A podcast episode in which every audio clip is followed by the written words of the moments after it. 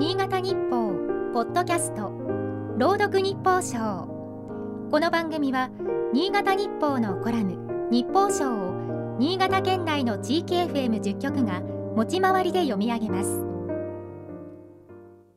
12月28日。自由や平等を尊び多くの人々の意志に基づいて政治が執行される日本に暮らす私たちが当然のように考える民主主義が世界各地で危機にさらされている。この一年を振り返ればそんな事実を何度も実感させられた。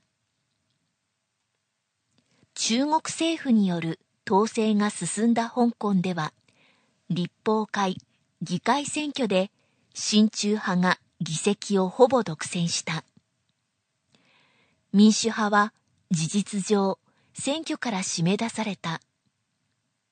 ミャンマーでは国軍がクーデターを起こし、民主派への弾圧を続けている。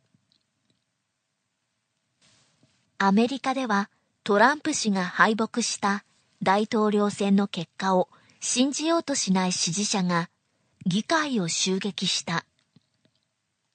民主主義の本丸とも言える大国で起きた暴挙は、世界に衝撃を与えた。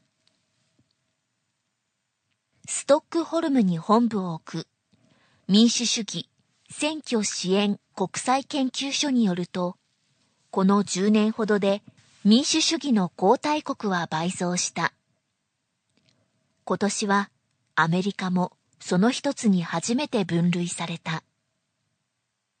昨年は権威主義に向かう国の数が民主主義に向かう国の数を上回った。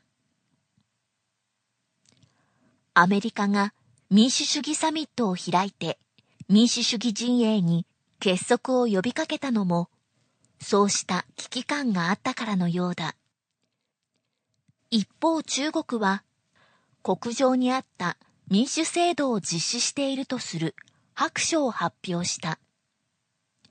興味深いのは中国も自国は民主を実践していると主張したことだ。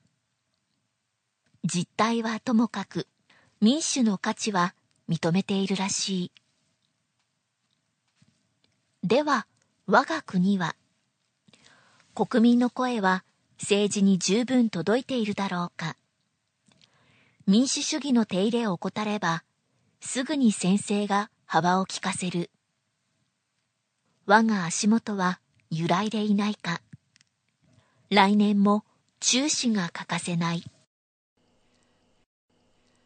今日の日報賞は、FM 柴田伊藤和樹が朗読しました。